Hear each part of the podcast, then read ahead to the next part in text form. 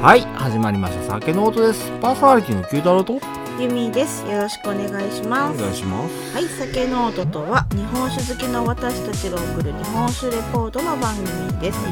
この番組は美味しく日本酒を飲みながら香りや味、温度の変化を楽しみ、記録を残しながら素人二人で勝手に語っていく番組です。はいはい今日ちょっとなんかうーんどこやったっけシンバシンガポールの方からほう。あの DM が届いてお届いたのはちょっと前なんかな、えーどう返事したらいいんやろうと思っててんけど、うん、まあ今日返事して見てんけど今ちょっとお友達になりましょうって言われてまあお酒の話でねうん。うん。うん、でそういうのがよくてあのいや好きな人でっていうので、うん。で日本にも12月頃行くよっつって言うてはってんや、うんでまああのお話的には盛り上がっててんけどさおう。うんであのとりあえずツイッターやからツイッターでフォローしてたらあのツイッターあんまりしてへんから他 SNS 使ってないのって聞かれて「いやツイッターだけや」って言ってたら「そっか」って言われてねであの LINE の QR コードが送られてきたのよおう。あーやっぱり海外の方はそこら辺アグレッシブやなとか思いながらでも僕あの SNS と現実はこう区別してるからごめんなさいやけどこの Twitter じゃあ LINE は登録できないよって言うたうら、んうん。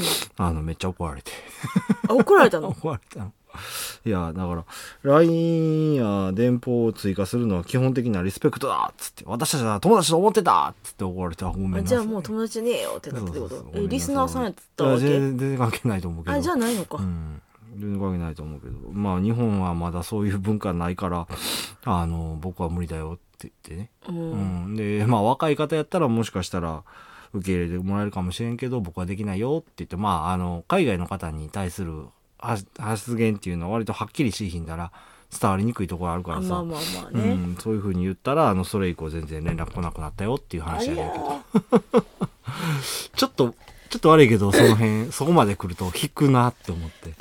うん、まあまあなかなかちょっと日本では僕はちょっと無理かなと思っていやーでもそういうもんなんかなと思いながらねうん海外の方はうんまあツイッターはあの酒野と九太郎でやってるけどさ、うんうんあのー LINE となれば本名やからな、そうああねんまりその辺ちょっとうんね全然知らん人にさらしたくないっていう気分気持ちがあってお断りさせてもらったんやけど、なまあ僕ら LINE がで僕らが遅れてるのかそれともなんていうのネットデリカシーっていうのが向こうないのかどの辺がこう線引きなんやろうなと思ってちょっと今日悩んでてねうんまあ、一応ほらあの闇に紛れてる公式 LINE アカウントはあれはもうそっちは別にどうでもいいんだあけどるなからそれに登録してもよかったのかなとは思うけどあれはだって文字数制限あんもんあそう僕から送る分にはそれ以上になると有料になるよっていう制限があるから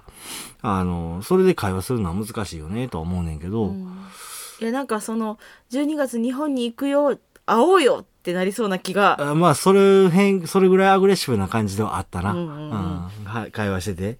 まあ、その会話の内容はもうプライベートな話やから、特にするつもりはないんやけど、うんうんうんうんああ、そうなんやって思ってね。うん。そうや。な、ちょっと僕そこまで踏み込まれると引くタイプやから、まあなちょっとなかなか厳しい感じではあるよね、あの、ちょっと一歩引いたところで人を指さして笑ってるぐらいのもんやから さ。性格 悪いうん、まあ、そんなんやねんなと思って。あーまあ確かにその海外の人とかは、まあ、その人その人によるやるけど比うん較的ちょっとオープンな感じはそうそうそうそう。そんなイメージがあるよね。うんうん、まあ僕も別に海外の友人というかまあ知り合いの方も何人かいるし一緒にお酒飲みに行ったこともあるからあれやねんけどやっぱりそういうやつらまあ日本に来てるコーラやったから割合その辺の距離の取り方っていうのは日本人に習ってるところはあんのかなと思ってんけど、うんもう完全に海外に住んでられる方やったからっていうのもあんのかな。ううんん、やっぱり日本人との間が違うのかなと思って。うん。まあまあ一応日本人ってほらシャイって言うからねあーまあ、どうなんだろうね。送ってっては言うけど、うん、まあその辺はわかんない。まあ僕はそれで、あの、ごめんなさいというふうに、あの、してもしましたよっていうだけの、うんあれなんだけどね。はい。まあ、なかなかちょっとね、うんオープンで会うっていうのははい難しいとこではあるかな、はい。はい。私も無理だはい。 ですよ。うんうんまあまあそんなこともありましたというとこで何の話 わかんないあまあやっていこうよ僕も正直何の話かよく分からへんね。 これまあにそ関してそんなそんなコミュニケーションがあったようやね、うんまあそうだね。うんはい。まあそんなこともあろうよはい。こんだけの期間やってきたらはい。はいということでじゃあやっていきましょはい。う115回はい。今回のお酒何でしょえー、っとね、ちょっと、あの、僕からしたら珍しいところ行くかなと思うんやけど、このお酒のあれを聞くと、まあ、あの、あ、ついに来たか、という感じのところになるんですね。というわけで、えー、本日持ってきましたのは、ううん新潟県から、うん鴨錦酒造、うん二札酒、純米大吟醸、出羽三三、船場組、淡麗フレッシュでフレッシュございます。有名どころだねまあ、一応何らかのサイトによると、新潟ナンバーワンの酒らしいっすよ。ほうーん。まあ、全部が全部そうかは知らんけど。ううんん。はい。というわけで、開けながらスペックの方行かしてもらいます。アルコール度数が15%、精米部合が50%、使用米が山形県産では産産80%使用。うんその他非公開でございます。この80%っていうのは、まあおそらく掛け米が出羽三三で、あーってことやうろん、ね、麹米がかな他っていうの米予想はできるかなうんなんやろうというところですね。ただその麹米が何かっていうのは分からへんというところになります。ほいはい。よいしょ。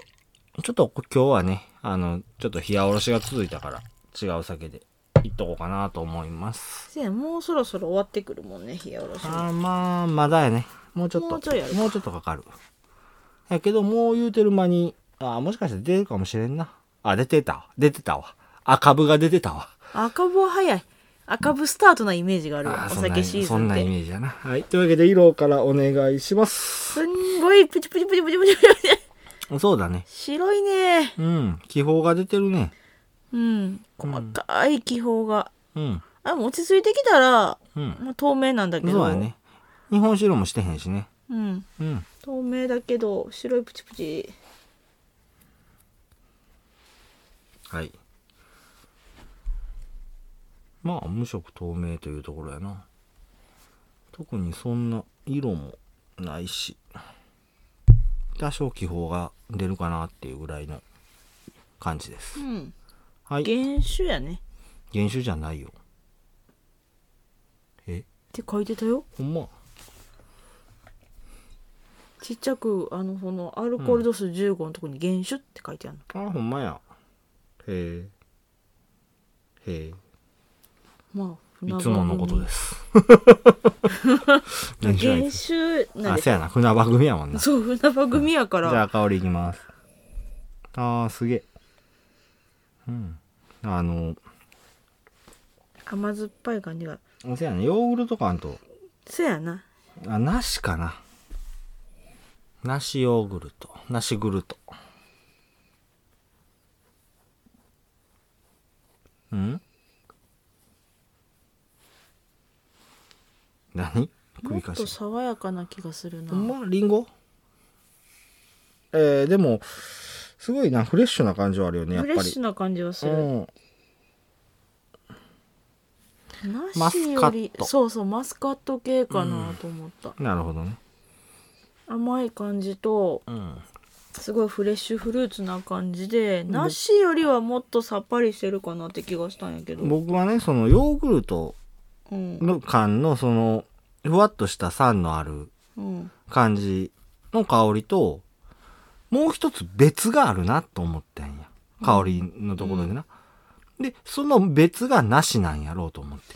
多分あなたは、うんそのヨーグルト感となし感がくっついて、一つになって、マスカットかうん、っていう風に感じたんじゃないかなと思う。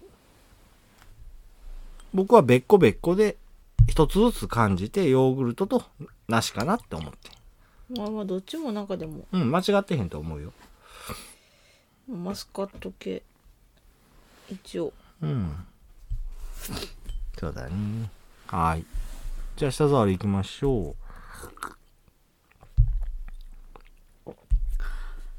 うこれはどうああ固めやなうん塊ってことじゃないけどあのな、これはどうっていうところまではスッと流れていってんや。うんほんで、あって言うた瞬間に壁にぶち当たったわ。ドーンドーンではないけどコツンって感じでいや、割とドーンやったね、僕の中あのほんイまメージでは。うん。あ、すげえ、壁が現れたと思って。でもその壁も別にそこまでカチコンの硬すぎる壁ではなかったよね。うんうん。あのね。うーん。まあ、ゴムぐらいかな。ボンうんちょっと硬めのゴムぐらいかなっていう感じ。うん。ほんまに、あの、低く、鈍いというか、ベチンって感じ そんな感じの音がしそうな。うん。カンカチコじゃないけどそうそうそう。あの、あ、痛そうみたいな。 ってなるやつ壁があったな。飲んでて。うん。でもな、そんなにな、あの、うんざらみつきはないのよね。そらつきないけど硬い感じやなまあ、新潟の水やなっていうイメージではある。うん。そこら辺は新潟感が出てるかなと思うね。うんうん。あ最後やっぱちょっと最初ちょっとプチプチをするねあー、ごめん、僕はそれあまあはまああれやや。しうやんねピリピリピリっていう感じがうんかすかにかすかにピリピリああ、二札やな。はいちょっ。と飲んでみてこのピリピいリや感、あ味いってからにしよう。 あ飲むのまあいいけど。うん。そらあるわ。こんだけプチプチだったらそらあるわ。 はい。どうしてもほらあのね香りグラスでくるくるしたお酒を飲むからよいしょ。はい。じゃあ味いってください。第一印象やっぱ甘いんだよねうん。甘くて芳醇なうん香り。あ、あの、味わい。で、やっぱり僕は梨をあ押すね食べうんあの飲んだらなしだわなし感っていうのが出てるよね。で、やっぱり大吟醸っていう感じの綺麗さ。苦味っていうのがそこまで強くないし、うんないねで、渋みは、ああ、渋かってんなっていう程度の、えー、キシキシ感が最後に残るかなっていうとこうんろ。でも、旨味が抜群に強いかな強いと思う。抜群、あ、抜群とまでは言わへんなう。まみ強めぐらいじゃないあー三角群ぐらい。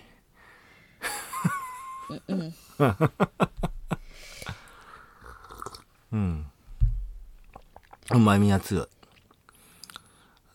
最初に来るのは甘さで、で、強めのうまみが、こう、強めというか、大きめの甘、甘、あ、うまみが、どういうにやろう、こう、突出してへんうまみま、うんまた変なこと言い出したぞ、こいつ。 そのな、なんてやろう、うまみの印象は強いねん。うんうんけど、その、ぐんとくるような旨味じゃなくて、全体に広がるかのような、ふわっとくるねんけど、大きい、だから大きい広範囲をこう、持ってくるようなイメージの旨味うんう、ん、って言うたらいいのかな。でうん。つく、つくじゃないねん。麺やねん。旨味のそのあり方が。難しいなななんちゅうたらいいんやろ。こう。あ波紋を広げるように円形にこう広がっていく大きな旨味。あの口の中にぶわっと広がるやけど、その、ほんまにな、円形やねん。波紋のように。水面を漂う、あ水面に行ってポチョンと落としたら、わーって広がるあの、波のように。広がる大きな旨味があんねん。なんでそういう言い方するかっていうと、甘み、この酒でもそうやねんけど、甘みが割とピンポイントでついてくるような甘みとかがあるんよな。うん。尖ってるような。尖ってるっていう言い方悪いな。どう言ったらいいんやろうな。うん。まあ、刺してくる。刺すんじゃないね。そういう意味じゃないね。僕のイメージの中では。こう、強いねん。うま、甘みは。うん。こう、インパクト残るよねっていう、その、強い甘みやねんけど、それはそこまで広がらへんねん。うん。その後に来る旨味の方が広がり方がすごいねん。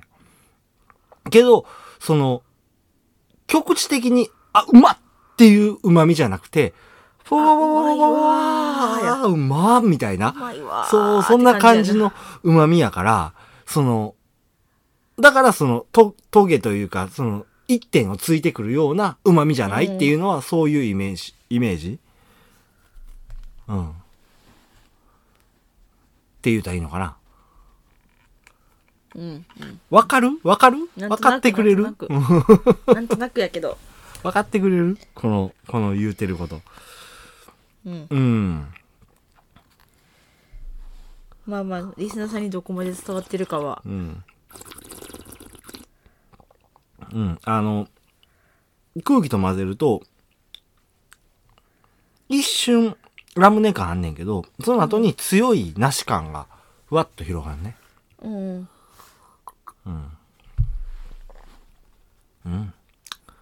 うまい。あ、だから、あれやねん。最高到達点は、インパクトの最高到達点は、甘みの方が高いねんやん。うん、うん、うん。けど、その最高到達点まで来る甘みはあんねんけど、その後残らへんというか、うん、うん。あの、あと引っ張らへんね、このそうそうそう。だから、甘さはだからあの、こう、円錐形というかトゲみたいな感じの甘みやなっていう印象、印象というか表現がしたんちゃうかな。そんで、その後に、旨味がすげえ広がんのよな。ふわーってむちゃくちゃ広がんねんけど、それ、それの最高到達点は大して高くないのよ。うん、うん。うん。っていう感じ。雲の上に突き出した山のような旨味と、その周りに漂う雲のような旨味っていう感じのイメージでいいかほうほうな。うん。ほっう。ていうところ。です。あの、あれね、はい。めっちゃ飲みやすいからさ、あ、飲みやすいね。気ぃつけんと量いっちゃうやつやな、これ。あ、ちなみに僕これあの、友人と二人で一生瓶飲み切った。うえーい。あ、ちなみにその前にあの、四合瓶も飲み切ってるしな。あ あ、これとは違う酒やで。あこれでは違う酒を飲んで、二人で四合瓶一本あげて、あ、足らんな、っつ って、あの、そこの嫁さんが、あの、二札酒を一本買ってきてくれて、二人で一生瓶飲み切って、あの、僕は倒れて寝て、その後起きて、あの、泊まっていき言われてんのに帰る帰るっつって帰ってきたっていう、おう そういうこと危がな、すぎてもう止まりなさいって言われたやつか。そういうことがあったよっていう二札酒やね。美味しいよね、二札。うん。もうこれはな、絶対美味しいの分かったね。うんうん。うん。で、まあ、いつ紹介しようかなと思っててんけど、まあ、今回あの、絞りたて。これは新種じゃないねん。残念ながら。絞りたてではあんねんけど、多分あの、式醸造とかしてはるお蔵さんやからね。うん新種ではないんやけど、この絞りたて、淡麗フレッシュに惹かれて、うんあの、まだ新種が出る前に、新種っぽいのを買ってきたっていうね。そういうやつです。フレッシュ。や香りにはフレッシュな感じしたけど、なんでや。あの、味わいもフレッシュなかな。イメージあるよ。で、淡麗さはちょっと薄いけど、やっぱり、あの、新潟っぽさは、あ残ってるかなっていう。うん。あまあでも確かにあれかな、切れはいいかもしれんな。うんその最後のその、味わいで言うたら、スッとなくなっていく感じうんがあるから、その辺を淡麗と表現してるのかなと。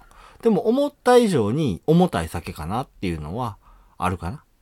そうやな、うん。あの、新潟の酒やって飲んで、思って飲んだら、いや、ちょっと淡麗じゃなくないっていう風あなんかもしれイん、ね、メージは持つかもしれへん。まだ、だって今喋っの、さっき飲んだやつが喋ってても、口の中にもっちゃりと残ってる程度には、芳醇うんうんなうん感じはあるからね。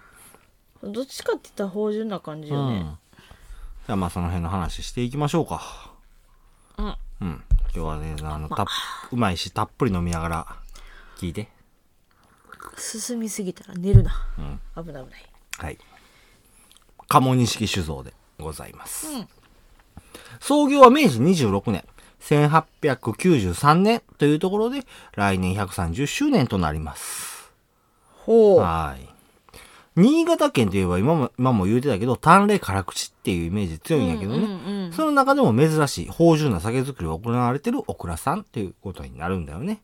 うん創業以来約、今も言ったけど130年もの間ね、新潟の地元、鴨っていう地域やねんけど、うんで、愛され続けてきた小倉さんで、おそらく古くはね、新潟らしい淡麗辛口な酒を作ってきたんじゃないかなっていうふうに思われるんやけど、うんどうしてまあ現代ではそうではないかっていうのを話していきたいかなっていうふうに思ってます。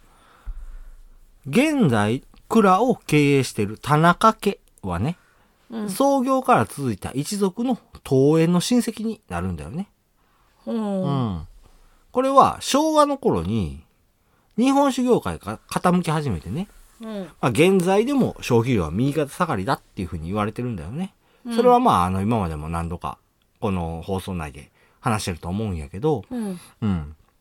そんな中ね、鴨錦酒造も例外なく経営が傾いていてね、うんまあ当時の経営者一族は存亡の危機だというふうに危惧されていたようなんですよね。うんうん。で、まあ、鴨錦ののれんだけでも残したいっていう風な願いとともにね、蔵を任されたのが、当時食品製造業をしていた田中家であって、現在の社長が就任したのが2000年のことになるんだよ。あらすごく最近うん。っていうてももうあの、その頃に生まれた子は成人しちゃってるけどね。まあまあまあまあまあそりゃそうだ、もう2年も前にうん。そうだね。今の法律で言うたら4年前にな5るけどね。年前ねはいまだそれ、まだそこの時はちゃう けど。はい。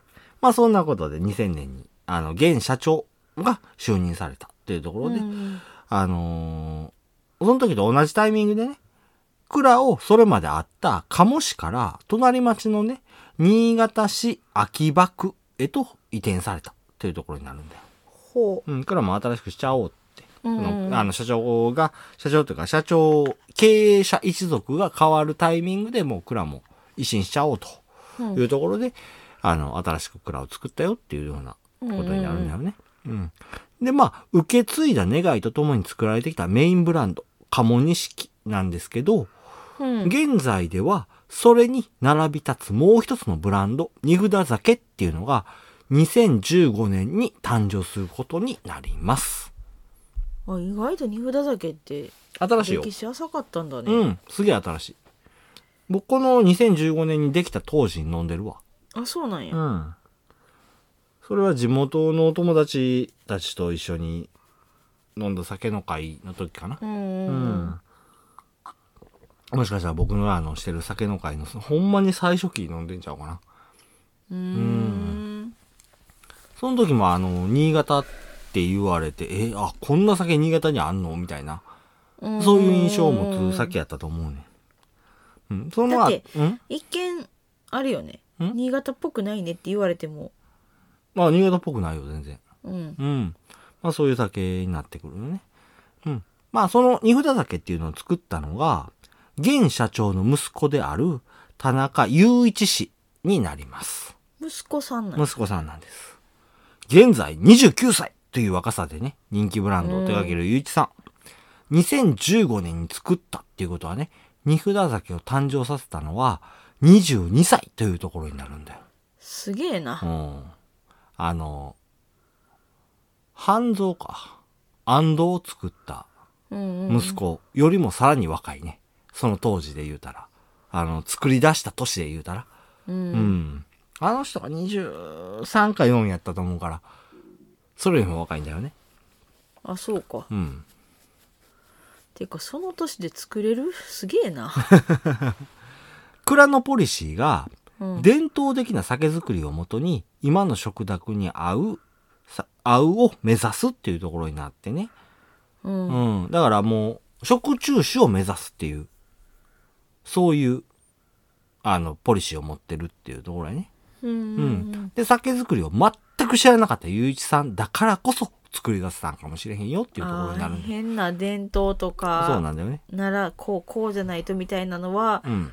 すっ飛ばしてるっていうかまあまあ感性で作ってはるというかそうそうそう。で、この辺は、あの、今大変な、あ、もうそろそろ復活してはるか知らんけど、結城酒造の嫁さん、うん覚えてるなんだっけなお町に愛された女や。あ あの人も全、あの、よそから来て、あの、だん、あの、酒、酒蔵の旦那と結婚して、あ、うん、最初手伝ってただけやけど、いや、私も酒作る言うて、作り始めて、あの、お町でバカみたいにいい酒を作ったっていう方やうで、んその人もお町のことを知らんと、これで作りたいっつって作ったらめっちゃいい酒ができたよって いうような。うんでも、後で聞いたら、お待ちめっちゃ作りにくいやん、みたいな、 ことをやったっていう、それに近しいかなとは思うんやけど、そやなそういう人が、こう、一発やらかすっていうのが結構あるよね、と思ってね、これ、うんうんうんうん調べてるときに。うん。まあ、その、ゆういちさんがそうやって、あの、二札酒っていうのを若い頃にね、何も知らずに作り出したっていうのはね、もともと現社長も、アルコール全く飲まない人やったようなんだよね。あそうなんやお父さんも。うん。で、それで社長に就任した。もののね、飲まへんし、関わってないし、業界自体を知らんと。うんで、さらに、酒造り自体も全くわからへんとうんいうところからのスタートやったっていうところだっね。て食品加工業そうそうそう。まあ、あの、そう。えー、つながりがあるといえば食品加工してるっていう、その衛生面のことぐらいやったっていうところやね。うん。まあ、それでも経営は行ってこられたんやけどね。うんある時、日本全国の地酒を買い集めてね、酒を聞き、酒造りに向き合う姿勢っていうのが見えたっていうふうに、ゆういちさんはおっしゃってるんだよね。ほうなんかそれ急なタイミングだったらしくて、まあ多分、やばかったんちゃう経営が。あーだからなんとかしなっていうその一心やったんちゃうかなっていうふうに、僕はこの一言で、それが、そう思ったかなっていうところだってね。で、まあその社長が買い集めたお酒の中には、獺祭だとか、14代とかっていうのがあってね、父親のその姿勢に心を動かされて、それまで全く日本酒自体に興味なかった、ゆういちさんなんやけど、うんそれら飲んでみたそうなんよ。ほううん。そうするとまあ、日本酒こんなにもうまいもんやったんかと。いうところで衝撃を受けられたようなんだよね。ほううん。そこから両親は反対したようなんやけど、それを押し切って酒造りに没頭していくっていうところになるんだよね。ちょっと待ってうんどうしたなんなんこのサラブレッド感どういうことえだってさうん。結構さうん。お酒作ってる人でさ、何年もかけて何年もかけてお酒作らはるとかってよく聞くやんああ、そうだね。やけど、うん。この人ってうん。えだって息子さんやろ息子さんや。でさ、うんさっきほら計算した時に22で酒作ったよそうだね。この、ニューダ酒っていうブランドは22で初めて生まれたね。まあちゃんと、まあ、まあほらもちろんやと思うけど世間のうん。ルールにのっとるんであればうん。日本酒飲んだんって一番最高早くてに二十歳やんまあそうだね。でうまいってなって、うん素直に言うたら2年で作り上げたわけやろうん、まあそうだね。まあサラブレッドっていう言い方はちょっとおかしいけど、うんまあ才能のセンスの塊だったんセだンスろうのね。塊やんねう、ん、まあそれをセンス一言で、では多分こんなに、あの、片付けてしまうっていうのはすごいなそうできひ、んナンセンスではあるんやけど、まあそうなんだろうね。うん。そって思ったらすごいなと思って、うん今聞きながら「えちょっと待ってえ え2年?」って思っう。そうてそうそう僕もそれは思ったし、あ、多分あのこいつ二十歳以前に酒飲んどんなって思った。いやそれはそれは、と思う。違う、 違うとしとこう。はい。で、まあ、その、酒造り没頭しようって思ったんやけど、やっぱりまあ、厳しい世界だよ。う。うんん、酒造りの世界っていうのは。というわけで、お父ちゃんである社長、一つの条件を出しました。それは、長谷川酒店を納得させる酒を作ることっていうのね。ほう。長谷川酒酒店。東京を中心とした、うんえー大手主販店さん。これは、あの、えっ、と、あれか、昔も出てきたよね。ちゃうかったっけ何回か名前は出してるけど、ひろきのとこじゃないよ。うん。うん。えーひろきのところは、えー登竜門的なとこやんな。そう、小山主販店、小山酒店やったかな。うん。うん。で、それとは違うて、あの、東京駅にもあるんちゃうかな長谷川酒店。ほうう。ん。あ、まあ、なんせ東京ですげえ、あの、出してて、うんで、あの、それの、まあ、兄弟店じゃないけど、そういうのが京都にもあるよっていう話あをー前にしたかな。えー三条川端にあるよっていう。うんうんまあ、そういう長谷川酒店っていうね。まあ、言うたら、あの、いいものしか置いてへん。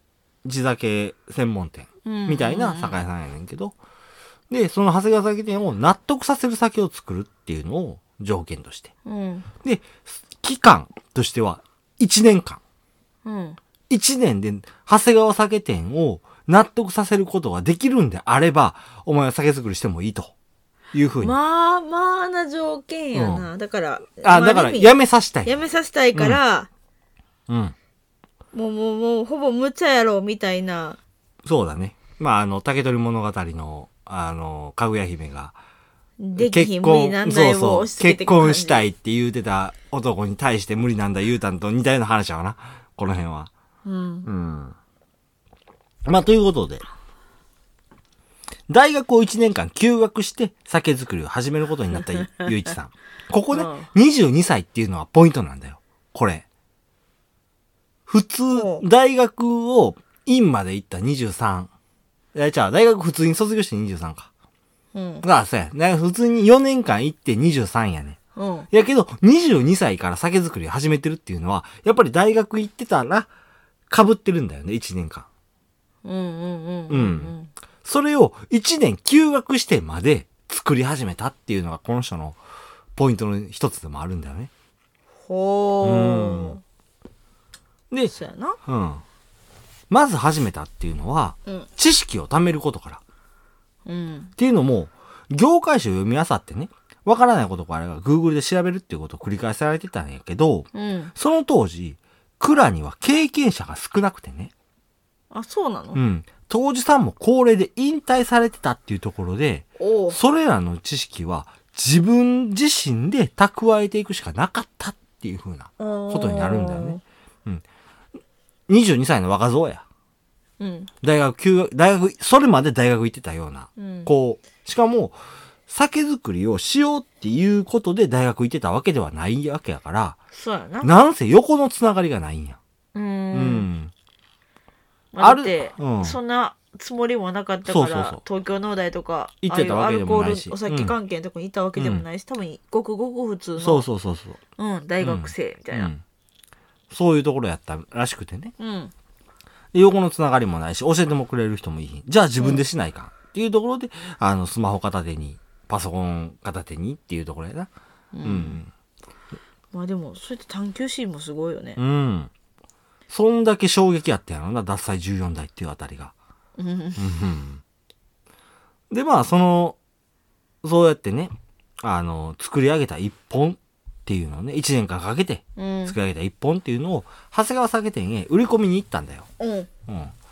それはもう心臓バックバクのせやろ緊ね張感のもだっとて続けられるかどうかっていうとこも。あるし、その素人が作っ、言うたら素人が作った一本。これをね、もう、えいやっていう感じで持ち込んだよね。うん。何を言われるかとドキドキしながら待ってたら、持っていた時社長おらんかったよ。あ、そうなのね。 そうそうそう。で、まあ、ひとまず、担当にね、うん。担当の方にあの、お酒預けてうん。帰られたみたいやねんけど、その後社長から連絡があって、うん。置いてもらえるってことになったんだよね。すげえなえ、一発ってことそう。一発。すげえ。この辺はもう、あの、また過去の話を出すけど、結びとの彼らとは違う ね。うん。あの人らはもう、あの、全国暗記したような方やから。 あと、ひろきもね。ダメ出し食らいまくそうっそうそてう食らいまくって食らいまくまっだたあか上ん、までだあかんで、まあ別の坂やないけど、その辺は。ううん。二、つともね、二軒、あの、二蔵とも別の坂さんやったけど、ここはもう一発で、置いても、置いちゃろうっつうことになったんやけど、うん社長からね、次はもっといい酒持ってこいと、いうふうに付け加えられたんだよね。もう置いちゃうけど、もっといい酒、次もう持ってくれいたいやらろとうん、次もっといいの持ってこいと。いう、で、その頃のことをゆういちさんは振り返られた時に、まあ多分若かったから面白がってもらえたんやろうとうんいうふうにおっしゃられてるんやけどう、んそれでも可能性が見えないものを置いてくれるっていう風な方ではないんだよね。長谷川酒店の社長も。やはりその片鱗が見えてたから置いてやろうという風に言われたんじゃないかなっていう風うにん思うんだよね。うん。で、まあ現在では多くのラインナップが発売されてる二札酒なんやけどね。結構見るもんねうん。多いね。まあ、うん僕らが行ってる酒屋さんに行さんまああ置るいてかるらっていうのもあるんやけどめっちゃ、ダーって並んでる基本的には主販店限定流通あそうなのなるんだよだから蔵のホームページ見ても売ってへん、ううんんあそうなんやまああのネット通販でももちろん買えるわけやけどそれでもやっぱりそのお蔵さんが認めた主販店さんでのみしか買えへんっていうようなうんうんお酒になってたりしてんで基本的にあの製造量もそこまで多くないと何個かは知らんけど、うんうん製造量もそこまで多くないからあのまあまあ見かける酒屋さんはあるけどっていうところやねあそうか、うんじゃあたまたまよく見るのは、うんそこがそうやね特約店というそうかそうそうそうそうやったからそうなんだよ。なるほどねうん。うん。で、あの、酒の名、名前っていうのもね、結構おしゃれなものが多くてね。ほ例えば、木水仙。うほ黄色い花の名前、水仙のっていう花ね。うううんうんん。えー漢字で書くと、黄色に水に仙人の仙やな。ううん。んっていうのが、スタンダードラインナップっていうところになっていてね。ほう、うんそっから、紅気境っていうとか、月ほ、うえー月白やな。月、おき、あーお月さんの月に、白って書いて月白とうんいうような名前のお酒も販売されててね。うんううんん。しかも、新札酒ブランドのすべてのお酒を純米大吟醸で、さらに生酒、もしくは生詰めでっていうところにこだわって作られてる。そうなんや、ね。だから、純代しかないんだよ。そうやんそれが今あ珍しいと思った、今回も純米大吟醸。そうやな、うん。久しぶりのそうそうそうそう。っていうところでね。うんで、まあ、さらに、ラベルと名前の荷札っていうところなんやけど、うんこれも、あの、荷札、荷札ってわかんのかな意味。荷物につけ荷る物札札のこまあとやねでもん最け近あど。んまないけどねう、ん。あの、この、荷札っていうのはね、どういうもんやって言ったら、まあ、あの、そういう今、それこそ今言うた荷物につける札なんやけどね。うん、うん。まあ、これは僕ら農業をしてたりしたら、たまに。出荷の時にうんつけたりするん使うからやけど。うん。これなんでこんなラベルやねん、こんな名前やねん、つうとね。うん、実はね、その長谷川酒店に初めて持ち込むときに、ラベル作ってなかったんだよね、この人。まあそりゃそうだろうねだってこんな1回でさそらそうなんだよね、かな。わからんけど。 うんで、普そ通、でもそんな一発でさいや、わからんぜ。試作品の瓶じゃないのそれは一本目やったからやろ。ああそれまでに作ってて、他の酒屋さんに会って、もう別の酒屋さんにお願いしますって言っていくんやったら、もうラベル作ってるよな、ほうっていうところになるやんか。でも、ほんまにそれこそ、ほんまの一本目やったから、ラベルなかうんうんっうてん、どうしようかってなった時に、ああまあ、二札つけとっか、つって。あそういうあ れなんそうそうそそういうもんなのう。だから、ほんまの二札なんよ。せやんうな、ん。まあ、今やったらこの、ああ、写真見てもうたらわかんねんけど、右上に、鴨錦っていうこの、あのーマークうんと名前入ってんねんけど、入ってて、その下に、あの、船場組ではさんさんっていう風に書いたんだけど、さっき言ってた、汽水泉とか、紅気うん鏡、月白っていうのやったら、それぞれの花のスタンプを押しちゃったりとか、あ、そうなんや。月のスタンプを押しちゃったりとかっていうようなラベルになってくるんだよね。へーだから、ちょっと見てほんまみたいにな荷札なんよ。うんうんうん。で、ロットナンバーっていうのも、あの、書いてて、それに丸を押したるみたいな。うん、そうい今う回のお酒は、 133。ほい。うん。これはもうほんまにその時に、荷札をつけて、うんで、いろいろスペックやらもバーっと書いて、うんで、それを、はいって言って渡したっていうのが一番最初なんだよ。へえ、なんかもう、あれやな、すごいな、いろいろ面白いな。で、それをそのままラベルとして消化させたっていうのがこの荷札酒っていうようなうものにーなるん。んだよいね。や、だって、うん。おしゃれよ。おしゃれ、今でこそおしゃれに見えるけどねっていうそ感のじが時なは、とりあえず緊急対応やったってことなの。そうそうそうそう。うんはあ。で、まあ、あの最後ね、ゆうじさんの言葉になるんやけど、うん人それぞれ好みがあるけれど、うん。その好みの壁を越えられるようなお酒を作れたら、醸造家冥利に尽きると思っていますと。あと10年ぐらいはいろんなことにチャレンジしていきたい。個人的には柔らかくてアルコールを感じさせないお酒を目指していますっていうふうに語られてるんだよね。うん。これもでもすでにそんなアルコール感じるそうだね。実際、あの、その方向に向かってるよねっていうのは、うんうんすごくよくわかる一本になってるんじゃないかな。一本というか、まあ、お酒になってるんじゃないかなっていうふうに、うん。うん、感想としてはあるかな。うん。うん。実際、アルコール感っていうのはそこまでわからへんし、今さっきも言うたけど、あなたがね、あの、下手したら飲みすぎる酒かなっていう。そうやねん。うん。絶対やばいやつう。ん、やばいやつやで。僕だって飲みすぎてるもん。今やる実し際もやばい。いつもより飲んでるよ。あ、ほんま。まだ2、3倍ぐらいやろ。でも普段だって収録中さあーそっか飲んでも1杯2杯。ああ、そっか、弱いもんね。でしかも2杯目の最後うん。終わってから飲むみたいな感じやけど、もうないよ。そうだね。はい。まあ、というわけで、噛んできたんで、していきましょうか。香りはね、おそれもうポエーしてた。書かなきゃ。もともとそこまで香り強い酒ではなかった。そうね。うん。だけど、なんか、ふわっと米感があんのかなっていう印象。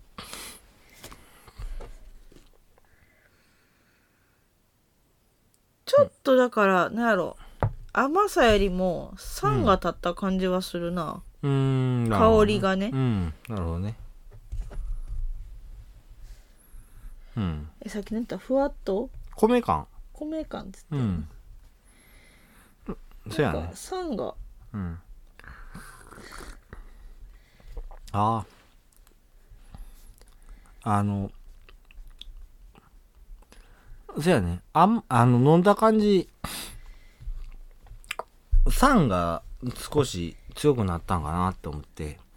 で、ひとまず甘さを感知になってんけど、うんその余韻が甘い。あお酒自体の甘さっていうのは今あんま感じひんいや、甘い。甘いんかあの、酸を感じた後、一旦収束するんやけど、そあーの後、あーあーあゲー甘い。ーで甘いの余計引きずるようになったね引きずるというか、甘さの、その、だから、トゲのような甘さやったんが、円のような甘さになったみたいな、すげえこう広がる甘さっていうのが出てきて、で、同じように旨味も広がるから、旨味の最初のその最高到達地点が低いから、旨味をそこまで感じやんと、甘さがめっちゃ広がるみたいな。せやなどう書こうかな正直言うて、この甘さ、ミルキーぐらい、ミルキーな味がするみたいな。うんうん。あの、富士屋の、ママの味のあのミルキー酸のあと感がある。ミルキー感、ミルキー感がある。うんうん。ないそこまでいかへんかなちょっと待って酸のあとうん。どう書こあの、めっちゃ甘いって書いてて。うあ分かった甘み強度で書こうかと思ったけどめっちゃ甘いって書いてて。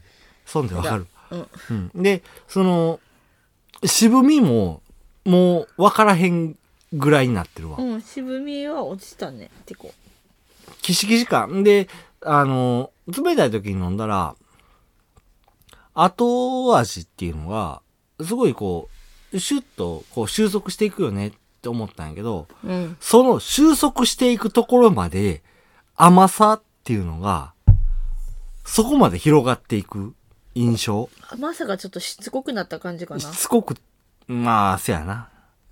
最後まで甘い。最後まで残るって感じかな、うん。せやな、最初は、ほんまに酸っぱいなって思うんやけど、うん、その後、甘さは強いな。っていうイそうやなメージかな。うん。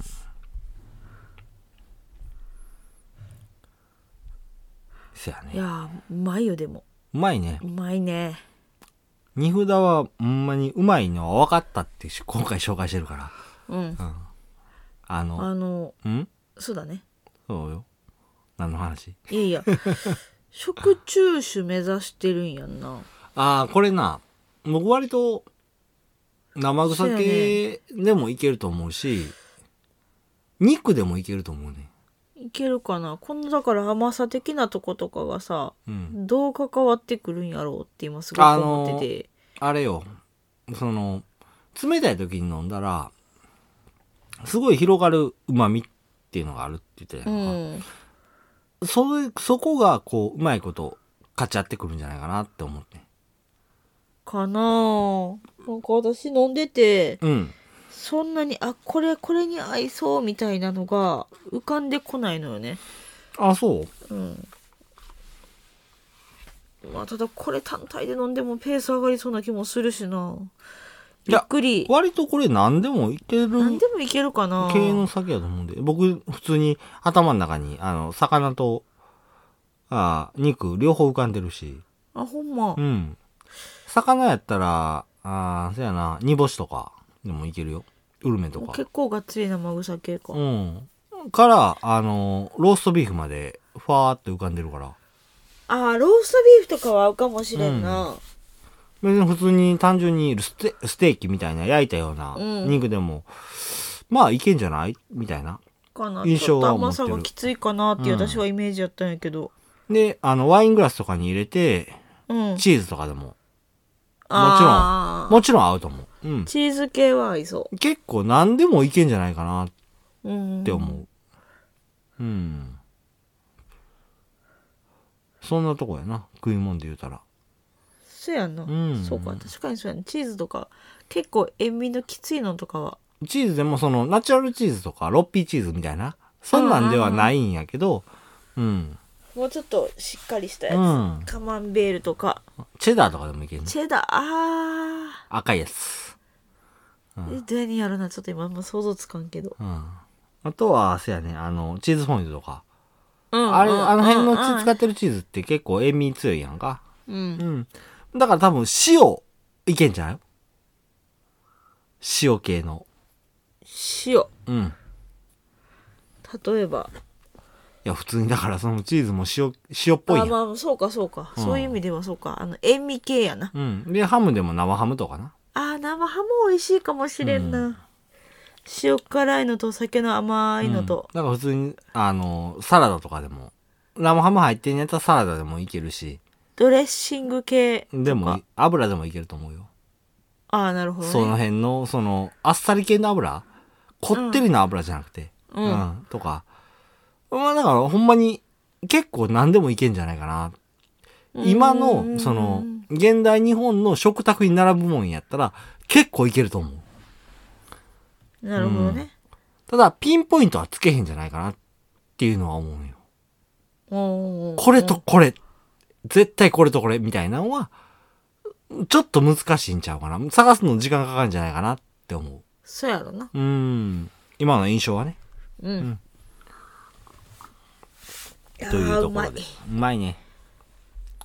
はい。まあなあ、ちょっと最後のトピックスいくそうだねもうちょっと時間あるので、簡単な、ちょっと、今回はね、何しようかなーって悩んでて。うんまあ雑学系の話しようか。おううん。これね、僕前から言うてる、前からって、その多分放送内では言うたことないと思うんだけど、ほうあの、あ、今回、その、二札酒の話は全く関係なくなってくるで。てかもうあそう関係なのないで。うん、関係ない話になってくるで。はいはいお酒をちゃんぽんすると二日酔いするっていう話。二日酔いするとか酔いやすいとかそうそうそう。深酒してしまうみたいな。そういう話あるやんか。んこれに対してふ深めていこうかなと思って。ほう、うん。ちゃんぽんっていうのはみんな伝わんのかな。えー、っと例えばうん。ビール飲んで、日本酒飲んで、ウイスキー飲んで、そうワイン飲んそうそんなで、感じいろんな酒を一回の回で飲む、一うん回の飲んでるタイミングで飲むっていうようなことやね、これに対してどう思ううんどうなるなまあ、何もうん考えずにうんあ言うんであれば、あ汚い言い方すれば節操なしよねとは。あ酔うか酔わへんかっていう話ああ、二日酔いに対しての、それは私の中でうは、ん、アルコールやし一緒じゃねえのとは思うけど、うんただ、あの、日本酒だけを飲んでるよりは、例えば飲み口が変わるやん。はまあ、ビール酎ハイにしてもそうやけどシュワシュワシュワってするからあう、ん飲めてしまうと思うから日本酒だけを飲んでるよりは結局必然的にアルコール摂取量とかさおっていうとこは増えてるから飲み口違ってやっぱ飲んでしまうからさううんっていうただ単に飲む量が増えてるからだけじゃないのかなと私は思ってたんやけど正解あやっぱそうなんうやねんそうですだって飲み口変わったら、んあ違うから飲めるわみたいな感じで飲んでそうそうそまた戻ってきた時にはもう口の中リセットされてるからそっからまたうまいわーってなってうそうなんだよね結局そうなるんだようん、お酒をちゃんぽんすると、お使い酔いするっていうのは、まあ、半分嘘なんかな。ちゃんぽんするかうら、んうんうんあどう言ったらいいんやろ。その、違う酒を飲む、飲んだから酔うんじゃなくて、それは違う違う酒を飲んだから、行産飲んでしまう。気づかんうちに量飲んでるのよそうそうそうっていう話やうんな。ん。まあ一応あの、じゃあその辺に調べてみたら、うん二日酔いとか悪酔いしないポイントは、血中アルコール濃度を急激に上げないことっていうふうに言われてるんだうよんね。うんうんうんうんだけど、そのお酒ちゃんぽんするとね、アルコール度数が違うお酒を飲むことになるし、うんどのお酒をどんだけ飲んだかっていうのが分からんようになると。そうね、うんあれ飲んでこれ飲んでそうそうそうそうあれ飲んでってしてうん。日本酒だけとかやったらさまあ空いた量で何合ぐらい飲んだねそうっそうてできるけど、うん間にそれこそビール挟んだらそうなんだよ、ね。あれやし、ビールの、とりあえずビールとかって多いやんか。うんうん。それで、結局どんだけ酒飲んだか分からへんなった。うんうんで、その次日本酒飲むぜ。で、ワイン飲むぜ。とかなってきたら、余計分からへんなるっていうので、結局アルコールの摂取量が増えるっていうところなんだよね。うんうんやんなやっぱりそうやんんな、そうそうそうだからちゃんぽんするとん酔っ払いやすくなるよっていうのはそういうところになってくるよっていうあ話の若干自制が剥がれるのよね そうなん だよね、日本酒だけやったらまあこんだけでやめとこうかやけど、ちょっと間でビビール飲んでしまおうかって言ったら、この本来やったらこんだけでやめとこうかプラスアルファその時点でビールを飲んでるわけうんやからそうなんだよねうんであとそのビールちょうど出てきたし言うけど、うん面白い話があってほ短時間でビールがたくさん飲めるっていうことがあるんだようほあなたはビール飲まへんし分からへんと思うねんだうけそうなどのよ僕たちほらビールもよく飲むやんか、うんで一緒に飲み会とか行ってたら、うんジョッキ一杯で約 400ml 入ってんのよ。うんうんうんそれを何杯飲むねんお前っていうほど飲んでるっていう風な印象ない。あだあから、ジョッキ一杯とペットボトル一本が約同じぐらいっていう風に考えた時に、うん飲み会の時にビール何本でも飲むけど、普段のシラフの時にペットボトルそこまで飲まへんやんうん。。っていうう風なことを考えると、同じ、もし、ペットボトルが炭酸飲料だとしてもね、炭酸やったら余計飲まへんやん。うん。でも、ビール、アホほど飲むやんみたいな。そうね。思ったことないめっちゃ飲むなと思ったことあるう。ん。それなんでやねんっていう風になる時と、おあなんでやねんって思ったと思うんやけど、うん。なんでや言うたら、ビールには利尿効果があるんだよね。トイレ近になるやつ。そうそうそうそう。うん。まあ基本的にお酒飲んだら大体そうなるんやけどね。うん。だから、飲んだら飲むだけ出る。ら。はい。で、酒飲みに行ったら、おしっこしたくなる。っていうのが結構あるのよ。ほう。でも、それはビールで言うたら余計とそうなるっていうことがあって、うん、飲んだら飲んだだけ出すよっていうことがあってね、来た話やけど。お食事の人、ごめんな さそい、ね。う、ごめんなさいね、ほんまに。うん。っていうこともあって、ビールを飲めるっていう風なことになるらしい。この辺はもうあの、科学的なところでも、実際、その、な、何っていう物質があんねんけど、まあその辺はちょっと今回は割愛させていただくけどね。うんう。ん、もっと軽い、ライトな話しようと思ってね。うん。ここまで難しい話しやんでええやろって、この最後そうのトピックスまでね。うんそうね。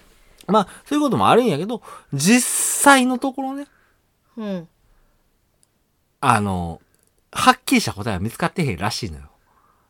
あ、そうなの、うん。それはあんねんけど、でも大体そういうことなんだろうとうん、いうところで、あの、言われてるっていう話。まあ、一説の話やな。まあ、ある意味だからあれよ。いろんな酒飲んでも自制できていればそうなんだよね。大丈夫なんでしょそのそう。さビールをどんだけ飲んだとしても、いろんな酒をいろいろ飲んだとしても、自分のその、あの、今現状の自分の酔ってる度合いっていうのう。が、うん。ちゃんと自分で分かってれば、二日酔いもないし。うん。まあまあまあ、極論そんな感じかな。そうそうそう。だからその、飲んでる時に自分のその状態をちゃんと見つめられたら、なんてことない話やねんけど、う。うん、まあ、そうやって、その、ちゃんぽんの話にしてもそうやし、ビールの話にしてもそうやけど、あ。うん。いビールやからいっぱい飲めるから飲んだらいいよっていう話じゃなくてね。そうね。うん。まあ、美味しく楽しくお酒を飲みましょうっていう話な、だけです。そう、それが一番だよ。はい美味しく楽しく飲まなきゃ。うん。まあ、今回のその雑作、さらっと言ったけど、うん。そうやって、まあ、あの、飲む時の、その、どう言ってんやろな。飲み方っていうか。うんう。ん。まあ、その辺も関わってくる話だかなと思って、そうだ今ね。回話させてもらったんだよね。はい。はい。ああ、煮札うまい。というわけで僕は今日は自制してないですよ。いや、放送の時結構そうじゃん。え、そうなん明日も仕事やけど。うん。はい。ですはい。以上ですはい。じゃあもう終わっていきましょうかね。結構時間がね。みんなもお酒飲んでよ。日本酒はあんまり売れてへんらしいから。うん。うん。うん飲み合い。ということで、は終い。わはっていきましょう。ーい。はい、今日もお付き合いありがとうございました。今日の放送いかがだったでしょうか私たちもたくさんのお酒、情報を発信してきましたが、まだまだ出会ってないお酒、奥田さんたくさんあります。皆様からの、このお酒おいしいよとか、この奥田さんの情報を知りたいよみたいなリクエストメッセージお待ちしております。もちろん今回の放送の感想も送っていただけるととても嬉しいです。であとはねあの放送を聞いて飲んでみたよみたいな、ねあのはいコメントもいただけたらと思いますメッセージは Twitter のダイレクトメッセージメールアドレスへお願いします Twitter は酒ノートで検索してくださいえっ、となんだろうねおちょこに桜が浮いた桜と写ってるおちょこのロゴかななの話酒ノートのアイコン、ああ、 アイコンうんアイコンは鈴木の横に桜が写ってたかなうん、桜吸ってるね。だから花びらがあるかな。ううんんを探してみてください何の話やはい。 目印がねえなと思ってうん。ねえよ。酒ロス検索したら大体、ユーザーで言うたら一発で出てくるから大出体。てくるけど他にもいるやんちょっとうん。あ家だっけいくらけだっけな酒ノートは僕だけです。あそうかそうかじゃあ多分えっと出てきたやつフォローしていただければそれだと思いますのではいぜひ検索してフォローお願いしますで放送情報はもちろんですが放送外の日常もまあお酒に関してかなあほとんどかなつぶやいたりしてますのでぜひ覗いていただきたいと思いますメッセアドレスは酒ノート2020 at mark gmail.com sakenote 2020 at mark gmail.com ですメッセージお待ちしておりますはい。というところで今回の放送おしまいでございますありがとうございましたバイバイ。